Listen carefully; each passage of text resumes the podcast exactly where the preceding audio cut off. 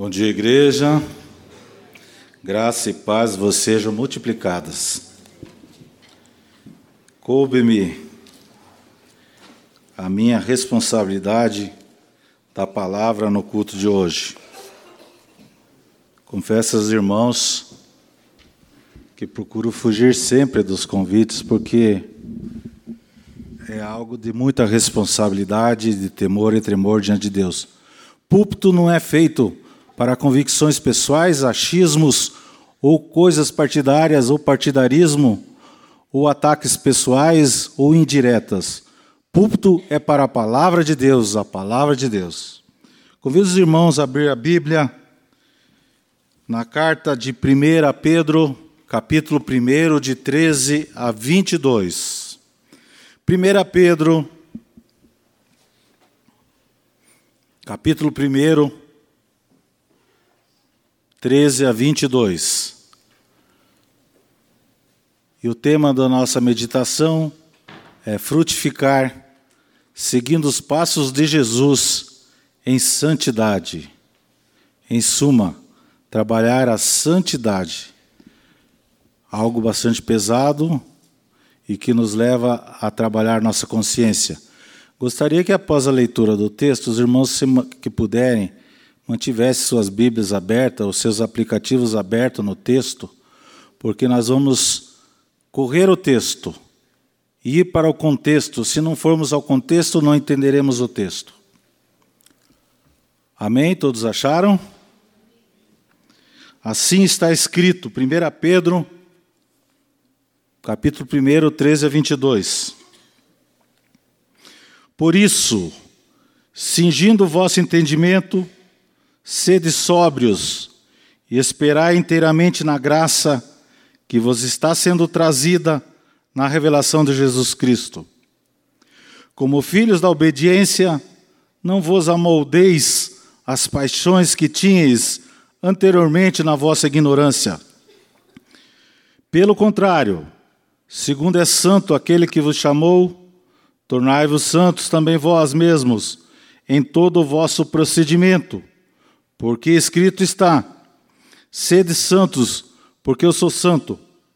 Ora, se invocai como Pai, aquele que sem acepção de pessoas julga segundo as obras de cada um, portai-vos com temor durante o tempo da vossa peregrinação, sabendo que não é mediante coisas corruptíveis, como prata ou ouro, que fostes resgatados do vosso fútil procedimento que vossos pais vos legaram, mas pelo precioso sangue, como de cordeiro sem defeito e sem mácula, o sangue de Cristo, conhecido com efeito antes da fundação do mundo, porém manifestado no fim dos tempos por amor de vós, que por meio dele tendes fé em Deus, o qual o ressuscitou dentre os mortos e lhe deu glória, de sorte que a vossa fé e esperança estejam em Deus, tendo purificado as vossas almas pela vossa obediência à verdade, tendo em vista o amor fraternal não fingido, amai-vos de coração uns aos outros ardentemente, pois foste regenerados, não de semente corruptível, mas de incorruptível, mediante a palavra de Deus, a qual vive e é permanente, pois Toda a carne é como a erva, e toda a sua glória é como a flor da erva. Seca-se a erva e cai a sua flor. A palavra do Senhor, porém, permanece eternamente. Ora, esta é a palavra que vos foi evangelizada. Oremos. Senhor Deus, aqui estamos Pai, diante da tua palavra lida, e a nossa oração é que teu Espírito Santo nos ilumine na explanação da tua palavra que o Espírito Santo ilumine os teus filhos que aqui estão para entenderem a tua palavra. Que o teu Espírito Santo seja conosco, Pai. Que abra o nosso entendimento, em nome de Jesus. Amém. São 20 para meio-dia, eu creio que terei que abreviar algumas coisas. Estamos diante de um texto, meus irmãos, e como introdução, estamos diante de um texto que se não nos tivermos ao versículo 1 e ao versículo 2 não entenderemos todo o texto. Este texto foi escrito por Pedro nos anos 60 a 70, na época do imperador Nero, o qual perseguia a igreja. E houve uma grande dispersão dos judeus e dos crentes na Judéia para essas cidades, que aqui, para essas localidades que aqui estão, Ponto, Bitínia e etc., e outras localidades. Ao mesmo tempo que a igreja era perseguida, a igreja crescia por causa da perseguição. Com essa perseguição e com esse, com esse povo fugindo ou se espalhando, foi pregado o evangelho do Senhor Jesus.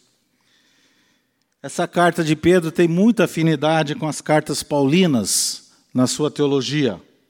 Tanto é que o escriba, porque Pedro era uma pessoa, um pescador simples, quase que analfabeto, poderíamos dizer, assim diz a Bíblia. Mas tinha um amanauense, que era um escriba, que escrevia para ele, que era o mesmo de Paulo, era Silvano.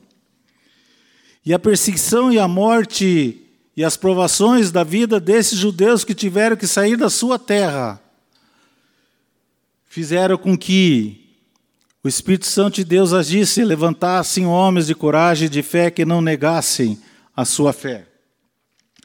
E Pedro escreveu essa carta com a finalidade de inspirar e encorajar os filhos de Deus. Conforme o versículo 20, ele diz assim: que no, conhecido com efeito antes da fundação do mundo, porém manifestado no fim dos tempos por amor de vós.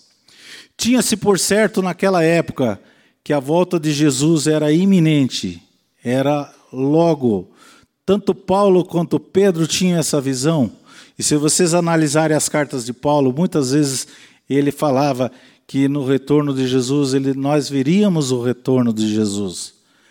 Era uma volta é, escatológica de um imediatismo para a igreja apostólica. Assim eles entendiam. E assim aconteceu o capítulo 2 de Atos, quando distribuiu tudo. Cristo vai voltar mesmo e vai voltar logo. Essa era, esse era o entendimento da época.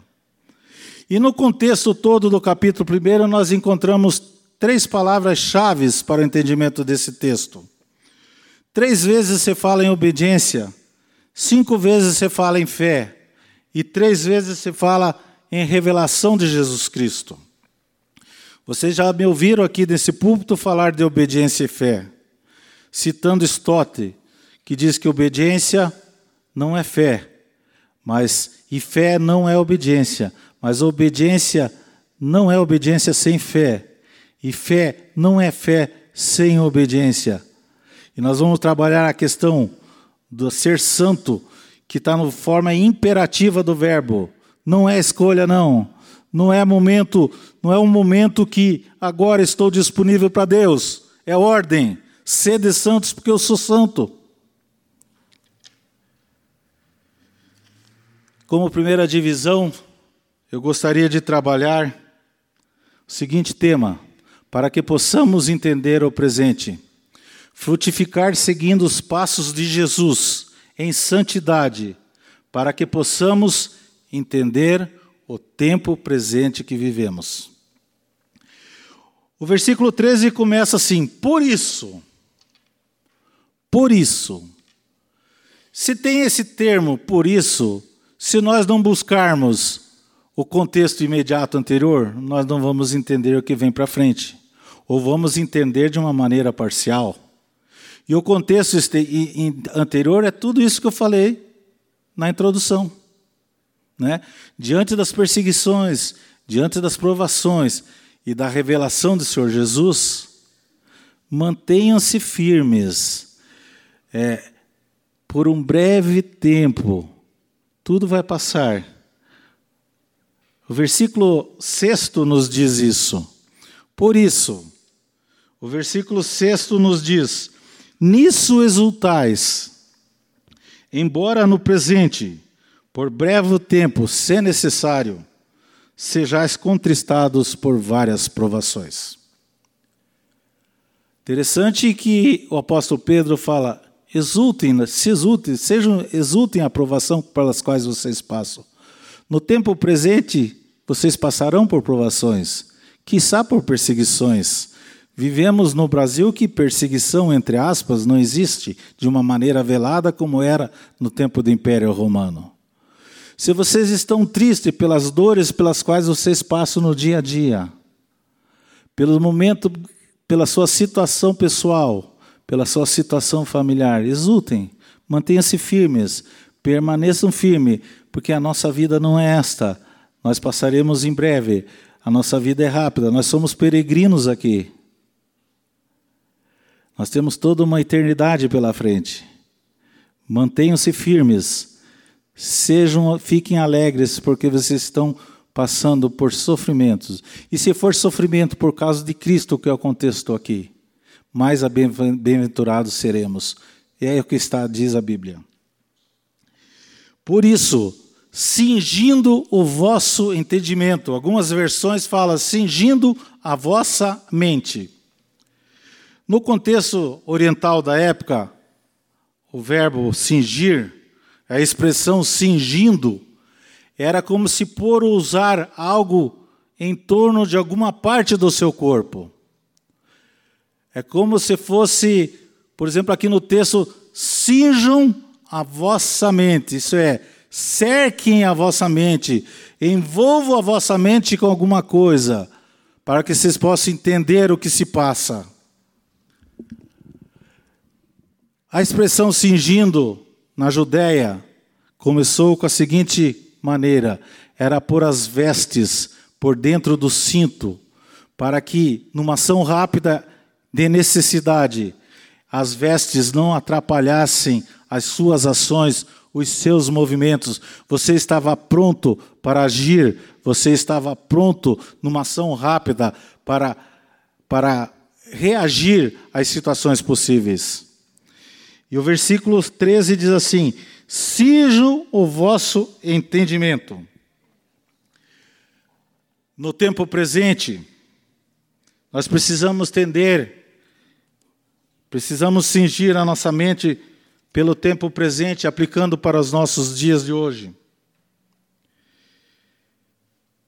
Nós temos que ter cuidado com o mundo, não vos conformar com o mundo. Se é para sermos, trabalharmos a questão de santidade na nossa vida, o nosso maior inimigo e que está adentrando a igreja. A igreja está se conformando com o mundo. Somos cada vez mais parecidos com o mundo. Não há diferença entre ser cristão e ser do mundo. Os dias de hoje são assim. E a Bíblia nos exorta, Pedro nos exorta, cinja, cingindo o vosso entendimento, entenda o que se passa. Não vos conformemos com esse mundo, Paulo escreveu aos Romanos em 12:1 e usa lá também a questão da mente, que é vosso culto racional, transformai-vos na renovação da vossa mente. Aqui é cingir a vossa mente, envolver a vossa mente, discernir as coisas que se passam. E o mais interessante é que esse cingir a vossa, vossa mente, ele trabalha uma questão de ser sóbrio. O que você entende cingindo a vossa mente com sobriedade? que você tem que ter com as tuas faculdades mentais equilibrada. Aqui faz uma antítese com entre ser sóbrio e não ser sóbrio. O que não é sóbrio, às vezes cambaleia. O que não é só sóbrio, não discerne. O que não é sóbrio, às vezes, muitas vezes não sabe pensar corretamente as coisas e muitas vezes você vai e age no seu ímpeto de imediato. Seja sede sóbrio, meus irmãos, cingindo o vosso entendimento no conhecimento do tempo presente, para que possamos entender as coisas da vontade de Deus, as coisas pelas quais passamos.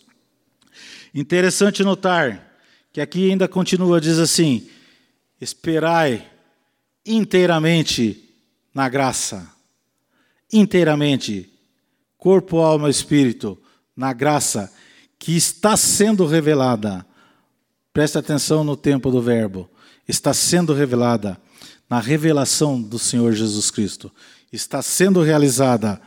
está sendo trazida, como diz aqui, na revelação do Senhor Jesus Cristo. Três vezes no contexto está citado revelação do Senhor Jesus. O que vem a ser isso? No tempo presente, como que a gente trabalharia essa revelação do Senhor Jesus? Jesus já veio uma vez, ele se revelou uma vez. A igreja é o corpo de Cristo. A igreja é o corpo de Cristo. A igreja está revelando Jesus às outras pessoas, ou deveria revelar Jesus às outras pessoas, através de nós, dos nossos atos, das nossas ações. O gentil tem que olhar para nós e ver Jesus.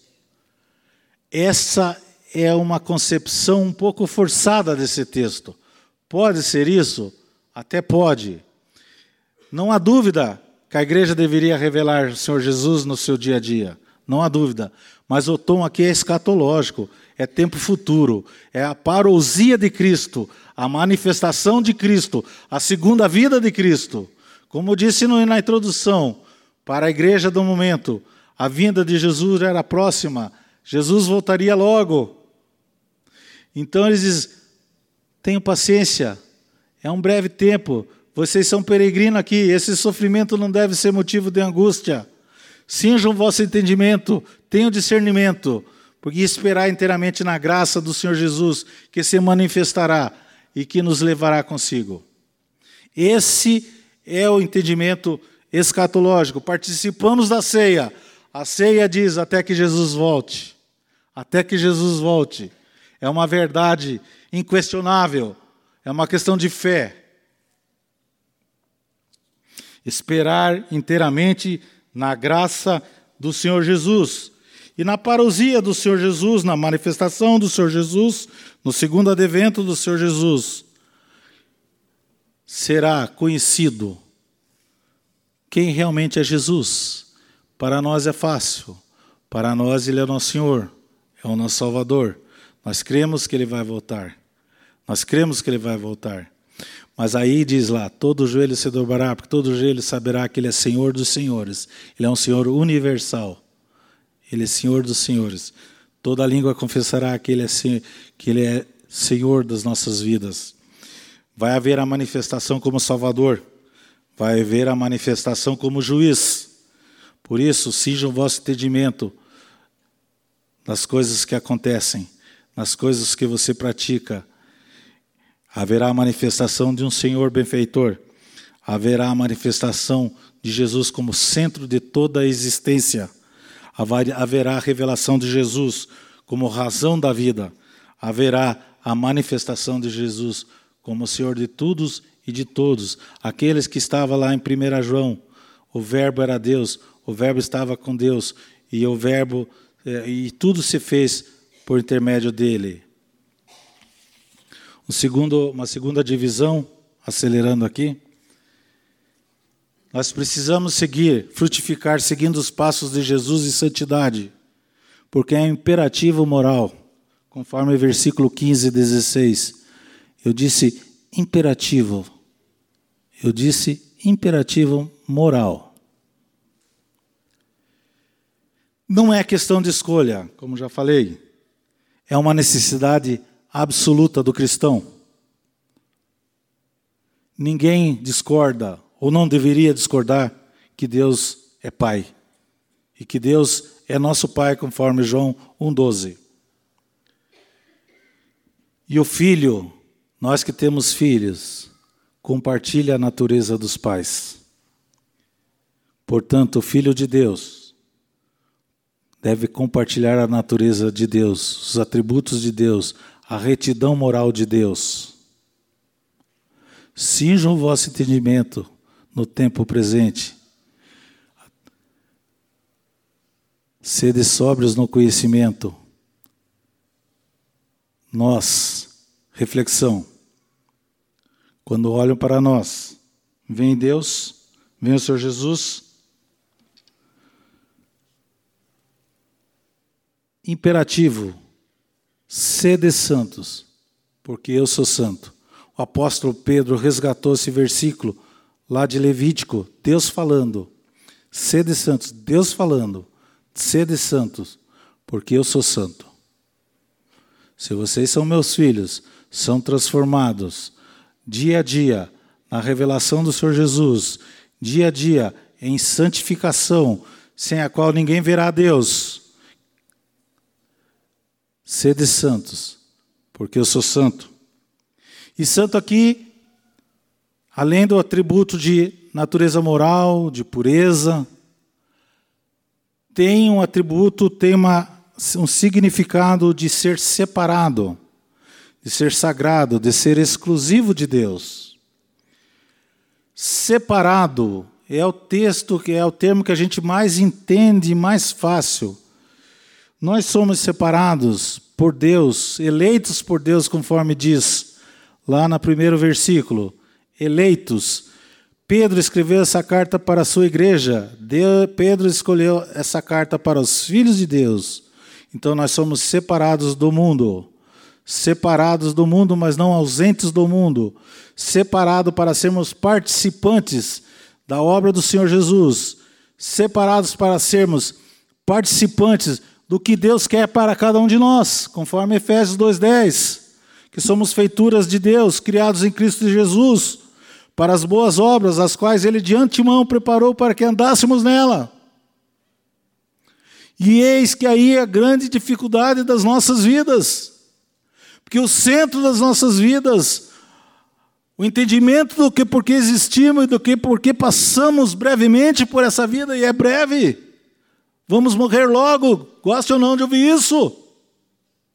80 anos é logo, 90 anos é logo, 100 anos é logo, passa rápido. O, a nossa existência não pode ser pautada em nós, nos nossos desejos, na nossa família, de construir bens materiais, conforme diz aqui que é ouro e prata, que são coisas perecíveis. Sim, devemos fazer isso, mas isso não pode ser o centro da nossa vida. Isso tem que ser instrumento de Deus nas nossas vidas. Nós temos que ser usados por Deus em todas as condições que Ele nos colocou, das mais maneiras, das mais variadas formas, sendo empresário, sendo advogado, sendo do lar, sendo filho, sendo pai. A nossa existência é pautada numa vontade de Deus. Sede separados para isso. E a grande verdade, a grande verdade é que a gente se conforma com o mundo em muitas coisas. Para Deus, a gente santifica o domingo e vem ao culto e veste a nossa máscara de crente. E depois, só no próximo domingo, olha lá. Às vezes é daqui um mês, ou quando tem ceia. Porque nós estamos muito envoltos no dia a dia que nos consome, é verdade, me consome. A preocupação do dia a dia me tira do foco, a busca pela necessidade pessoal me tira do foco, a busca por eu deixar alguma coisa para os filhos me tira do foco. Deixarei sim, se for da vontade de Deus, para um bem proveitoso da sua causa em prol do seu reino. Se ele quiser que a gente faça tudo isso que nós estamos fazendo hoje, nós temos que ter em mente que isso tem alguma finalidade em prol do reino do Senhor Jesus. Não sou contra essas coisas. Eu mesmo faço essas coisas. Eu mesmo, às vezes, me desligo das coisas de Deus para correr atrás das coisas do mundo. Falo isso para que o inimigo não tenha poder sobre a minha vida. E no mesmo texto diz assim: pelo contrário, pelo contrário, remete ao versículo 14 que diz assim: Como filhos da obediência, não vos amoldeis as paixões que tinhas anteriormente na vossa ignorância.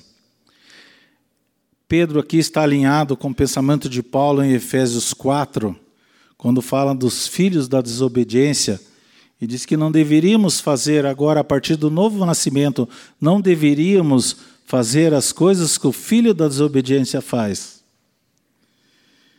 E lá elenca um monte de, de, de, de, de, de coisas, tipo assim, de solução, impureza, concupiscência dos olhos, mentira, palavra torpe, longe de vós toda amargura, longe de vós toda cólera, longe de vós toda ira, longe de vós toda gritaria, longe de vós toda blasfêmia, longe de vós toda malícia.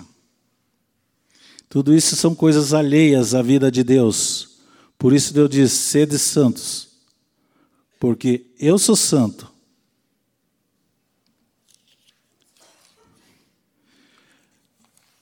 A terceira, não vou trabalhar a terceira divisão, mas só para pôr.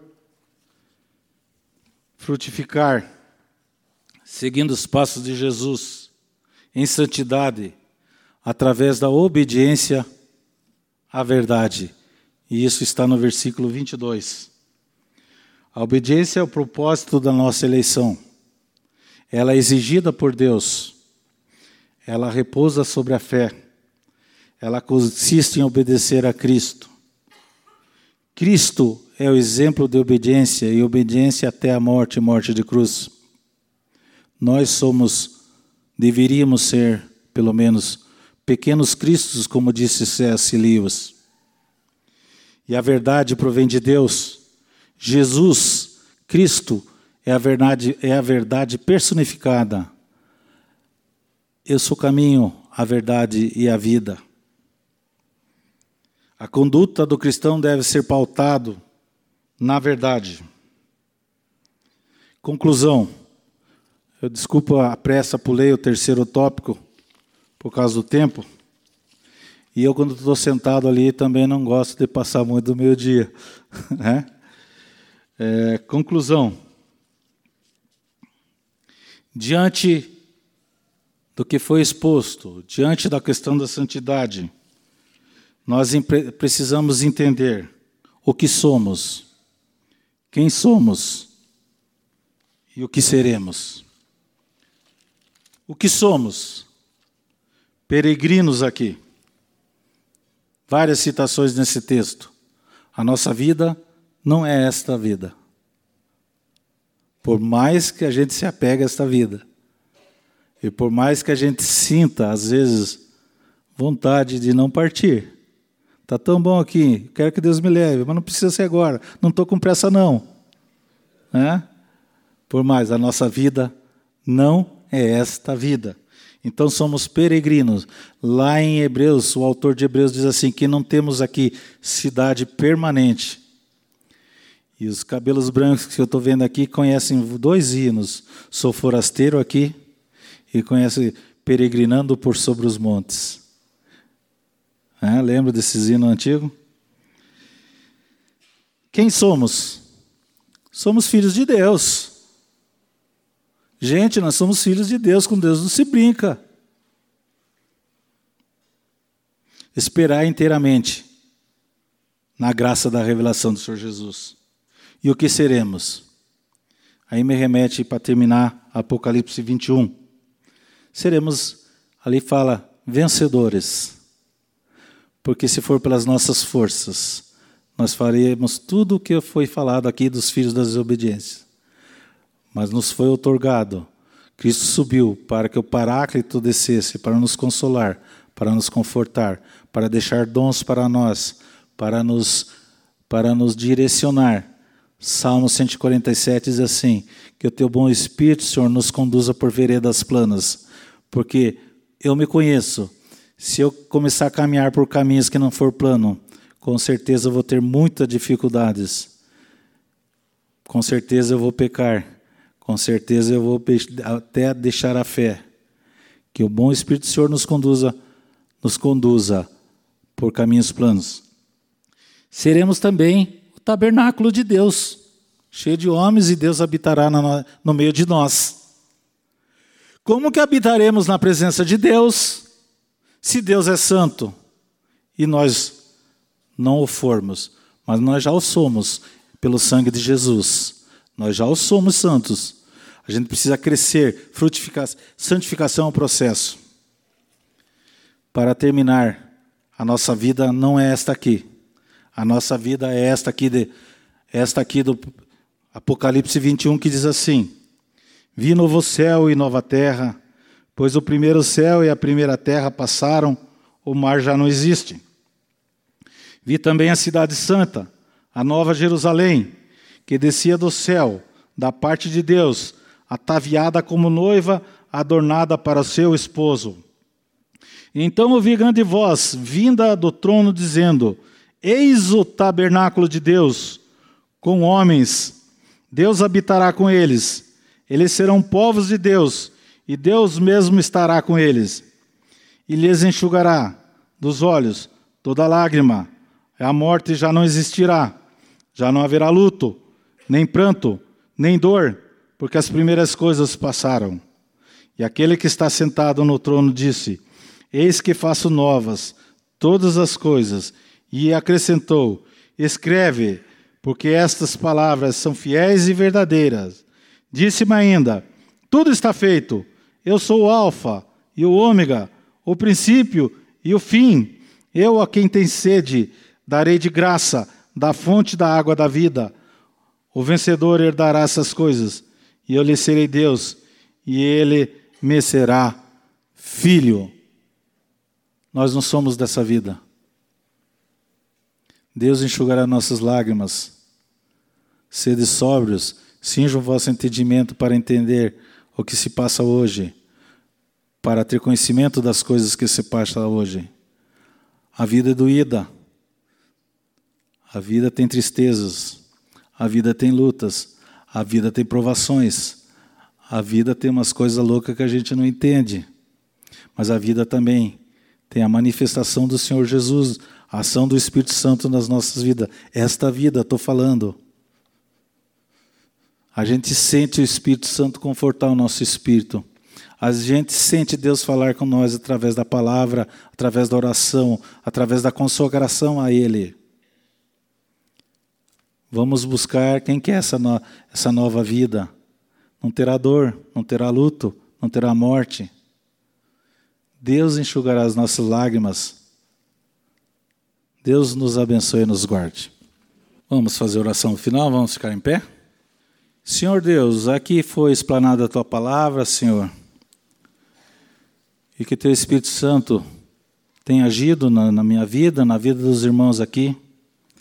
Que a tua verdade seja estabelecida em cada um de nós, Pai, conforme o teu querer, conforme a tua vontade. Para um é algo diferente do outro. Nós somos únicos na tua vontade. E que o Senhor nos conduza, que teu Espírito Santo esteja sempre martelando na nossa mente, cingindo a nossa mente, que possamos entender o que o Senhor tem preparado para nós. Sabemos que o Senhor tem preparado melhor. Nós estamos nessa vida e a nossa luta, muitas vezes, a maioria das vezes, não é contra a carne e contra o sangue, mas contra principados e potestades nas regiões celestiais. Ajuda-nos, Pai. Sem ti nada somos, nada seremos, seremos esmagados, seremos derrotados. Mas em ti seremos mais que vencedores. É a nossa oração em nome do Senhor Jesus. Amém.